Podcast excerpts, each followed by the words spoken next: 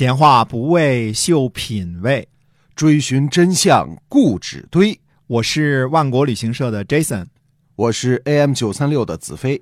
我们哥俩在新西兰跟您聊聊《史记》中的故事。各位听众好，欢迎收听《史记》中的故事，是由新西兰万国旅行社的 Jason 为您讲的。那我们万国旅行社呢，在新西兰是已经有这二十三年的这个这样的企业啊。我们成立了一个网络的购物平台，叫做万国到家，非常的方便。我们请 Jason 给大家介绍一下。哎，是的，您只要在微信当中呢，输入汉字“万国到家”，一搜索就会找到我们的公众号。左下角呢，就直接出现了一个字，说您可以来商城逛逛。您点进去逛逛呢，就能看到商城里的商品了。那么记得呢，要选择直邮中国的，因为我们除了直邮中国的，还有本地的。那么有任何您喜欢的东西，嗯，您可以购买，然后呢，直接快递到您家里去。支付呢是用人民币支付啊。那么再次感谢大家啊！接着我们还是讲史记中的故事啊。李信带领的秦军呢，原来是一路顺风顺水啊，嗯，非常的顺利。结果突然呢。被项燕打得大败，而且呢，昌平军呢叛乱，把陈颖呢又给夺回去了，而且很可能呢在继续的向西攻打秦国。那秦国呢损兵折将，这让秦王政呢大大的吓了一跳，而且呢估计对昌平君也挺失望的，怎么就这楚国人就养不熟呢？是吧？哎，你昌平君长这么大，吃了楚王一碗米饭没有啊？对吧？那么。这个事儿也挺让他 out，可能啊。那么吃了败仗呢，秦王马上坐快车前往平阳，见到了王翦，说呢不使用将军的计策，果然李信让秦军受辱。如今呢楚兵日益西进，将军您虽然生病了，怎样忍心丢下寡人不管呢？嗯嗯，那王翦就推辞说呢，说老臣疲惫啊，有生病悖乱。大王，您呐，还是另外选择贤能的将领吧。秦王说：“够了，好了，不要多说了。”嗯，就是让让王翦呢不要再推辞了。嗯，看来啊，这个打打燕国之类的用别人还是行的啊，但是要是说啃楚国这块硬骨头呢，还必须得王翦出马，是吧？嗯，王翦说呢，如果大王不得已非要启用老臣，那么非六十万人不可。那秦王政说。就听从将军的计策了。嗯，于是呢，王翦带领六十万大军出征楚国，秦王亲自送到坝上。王翦呢，趁机请求要求赏赐良田、宅院啊、池院，就带水池的这个花园啊，赏赐给他。那么秦王就说呢，说将军还怕贫穷不成？你干嘛怕贫呢？赶紧上路吧。王翦说呢，说做大王的将军有功也得不到封侯的赏赐，趁着现在大王对我好啊，呃，我要赶紧要一些财产，好为子孙留着。秦王大笑。王翦呢，到了出关的时候，还五次向秦王请求赏赐良田。嗯，看来王翦工资不高啊。王翦手下人都说了，说将军您这是气待啊，您这是。要饭一样，对吧？说这也太过分了。王翦说呢，不然。说秦王呢心思很深，而且不信任人。如今把秦国的全部家事都交给我了，就空国啊，全部交给我了，由我全权负责。我不多请一些田宅为子孙着想，难道让秦王坐在那儿怀疑我不成？嗯，也是啊，这六十万大军想干啥都够了。哎，大家仔细想想前面的话，以及秦王这个大笑啊，就。多明白一点了，这个大笑啊，这其中的含义可是相当的耐人寻味的。大家可以咂摸咂摸这其中的滋味啊。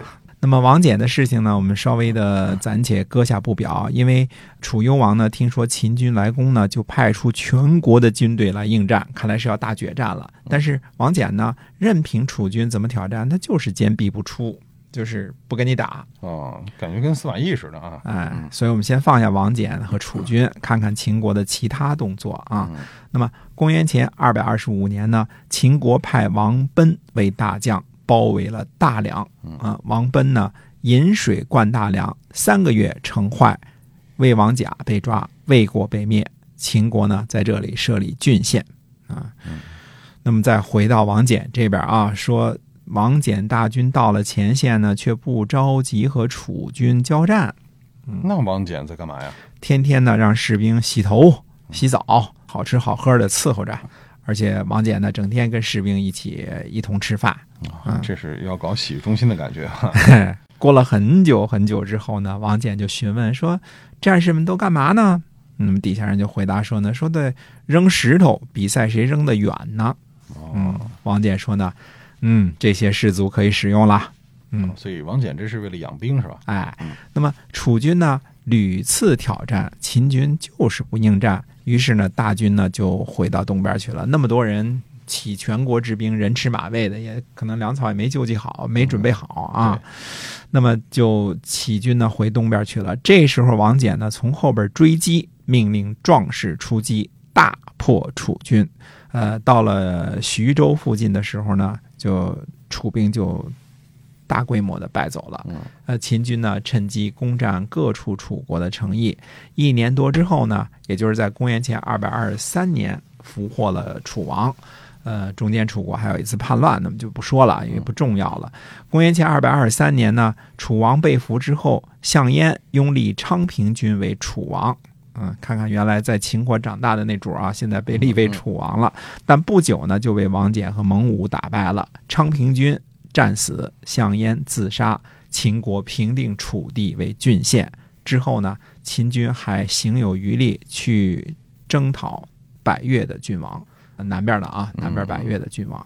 那么这么看，现在几乎就只剩下齐国了哈。哎，公元前二百二十二年呢，秦国大兴兵，由李信和王贲攻击辽东，俘获了燕王喜。回军的路上呢，又攻击代，俘获了代王嘉。这下真的呢，就只剩下齐国了。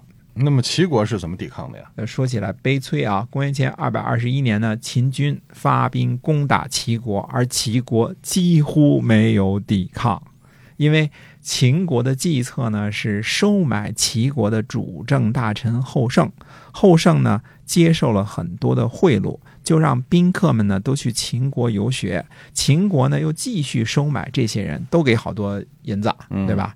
这些人回来之后呢，就劝说齐王建呢去秦国朝觐，呃，不进行军备，而且呢也不要支援其他的五国反对秦国，所以秦国呢能够顺利的砰砰砰砰把其他五国呢都给灭了。秦军攻过来的时候呢，后胜呢就劝齐王投降。嗯，齐王呢也接受了。等到秦军呢进入临淄之后呢，齐国人都不敢反抗。嗯，也就是说，那么强悍的啊，齐威王以来的这个这个齐国啊，最后四十年不打仗，人们都不知道怎么怎么打仗了。估计啊，那么齐王建呢投降，齐国被灭。呃，战国时期呢结束，中国第一个大一统的专制王朝。秦朝诞生，嗯，那么这一次战国就讲完了。哎，我们讲完了史实之后呢，后面花时间讲讲呢秦国战胜六国的原因。虽然说我们说汉朝的贾谊和唐朝的杜牧，还有宋朝的苏洵都已经在这个问题上做过精辟的论述了啊，但是。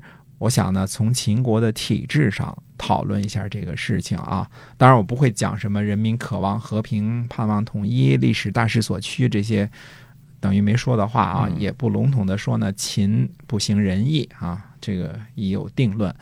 而是要从秦国的体制上呢，仔细的说说这个问题。所谓成也萧何，败也萧何。秦国成功的体制呢，也恰恰是跟秦朝很快灭亡有关。